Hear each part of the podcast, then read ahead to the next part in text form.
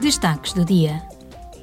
Hoje é o Dia Internacional em memória das vítimas do Holocausto. Para assinalar a comemoração deste ano, decorreu ontem no Parlamento Europeu, em Bruxelas, uma cerimónia oficial cuja abertura esteve a cargo da Presidente Roberta Metsola. Referindo-se ao Holocausto, a Presidente Roberta Metsola declarou: It was a crime that saw 6 million Jewish people murdered.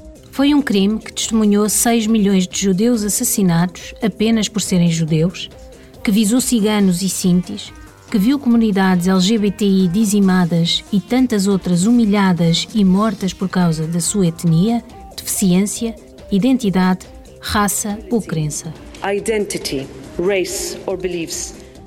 Acrescentou ainda: Even if it is hard to describe these crimes, mesmo que seja difícil descrever esses crimes, devemos continuar a falar para que não seja esquecido. Devemos falar porque a nossa é a última geração a receber relatos em primeira mão de sobreviventes do Holocausto. O nosso dever torna-se ainda maior quando as vozes desses sobreviventes já não puderem ser ouvidas. É nossa responsabilidade lembrar e transmitir os testemunhos às gerações futuras. And pass down testimonies to future generations. O presidente de Israel, Isaac Herzog, também esteve no hemiciclo e, numa conferência de imprensa, pouco antes da cerimónia, afirmou: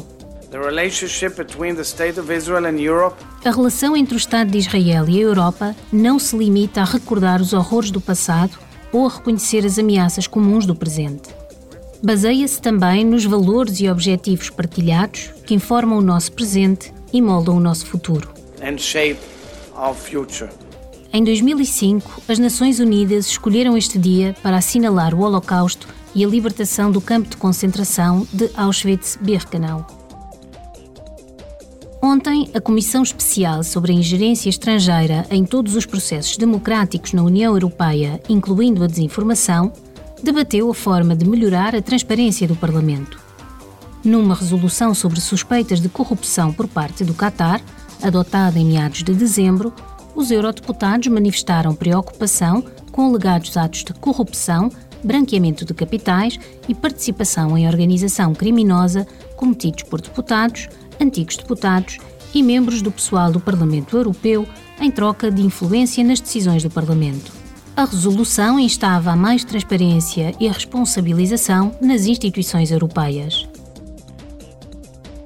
Esta semana, os eurodeputados apoiaram planos para garantir o fornecimento de circuitos integrados na UE. O objetivo é impulsionar a produção e a inovação e estabelecer medidas de emergência contra a escassez. A Comissão da Indústria, da Investigação e da Energia do Parlamento aprovou dois projetos de lei. Um sobre o regulamento de circuitos integrados, que visa reforçar a capacidade tecnológica e a inovação, e um segundo para fomentar o investimento no setor.